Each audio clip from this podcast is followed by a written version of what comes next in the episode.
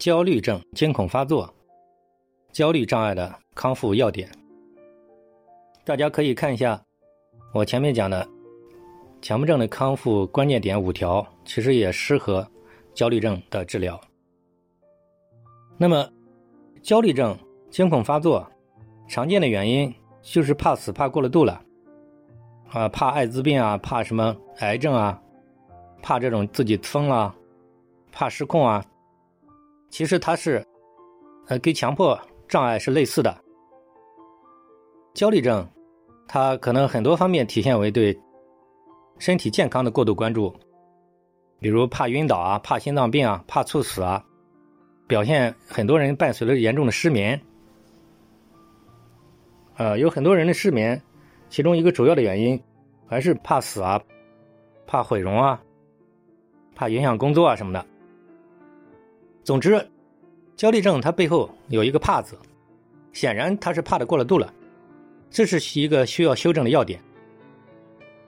那么，焦虑症它其实是一种过度关注和强化，可能起因于他比如过度的工作压力、过度的人际压力，或者过度的道德感，或者过度的自我苛求，超出了他的承受范围。还有一些人对生死看得太重。总体来讲，就是他对有些点看得太重，这是治疗的关键点。焦虑症它严重的时候，它出现的其实就类似一种幻觉。焦虑障碍的它的康复的要点，就是要循序渐进脱敏。总结来讲，我用我的反制法，效果也非常好。那么他最终要，就是要想康复，要慢慢的走到一种置于死地而后生的境界，就是我们常说的向死而生，就是。所有的焦虑障碍总是想逃避，获得安全感，总是想回避，总是想获得一种，就是把那种危险症状把它给予排除。这个方法是越躲越怕的，其实走反了。所以我要用反制法，那么必须在认知治疗的基础之上，在咨询师的这种一步步的带领之下，让他重新去走出这种恐惧，体验到这一种。症状其实没什么，如果想彻底的康复，那最终就是向死而生，就是在死亡里面找出路，在他最恐惧的这种东西里面去找解脱。所有焦虑障碍的真正想彻底康复，他真正的出路其实是死亡。当然，这个死亡我说的是那种，其实是一种幻觉。只是它绝对是真实，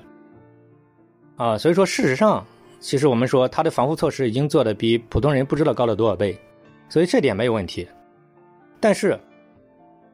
焦虑障碍的突破点其实是最终就像一个迷宫，想走出来，叫置于死地而后生，这是最后一步。当然一开始他是做不到的，需要在咨询师的引导之下，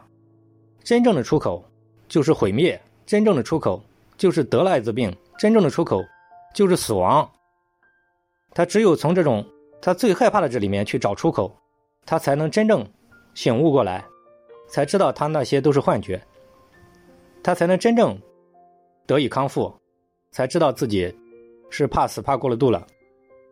所以说，不从根本上去给予修正，那么你其他的方法，我觉得都很难触动他的根本。我治好很多这种艾滋病恐惧。怕风、怕心脏、怕猝死，就是这种焦虑障碍的、惊恐发作的。基本上来讲，我发觉想彻底康复，都是朝这样的一种正确的道路上来引。所谓反制法，在他们身上，就是因为他们搞反了，所以我给他修正，所以命名为反制法。但是他需要在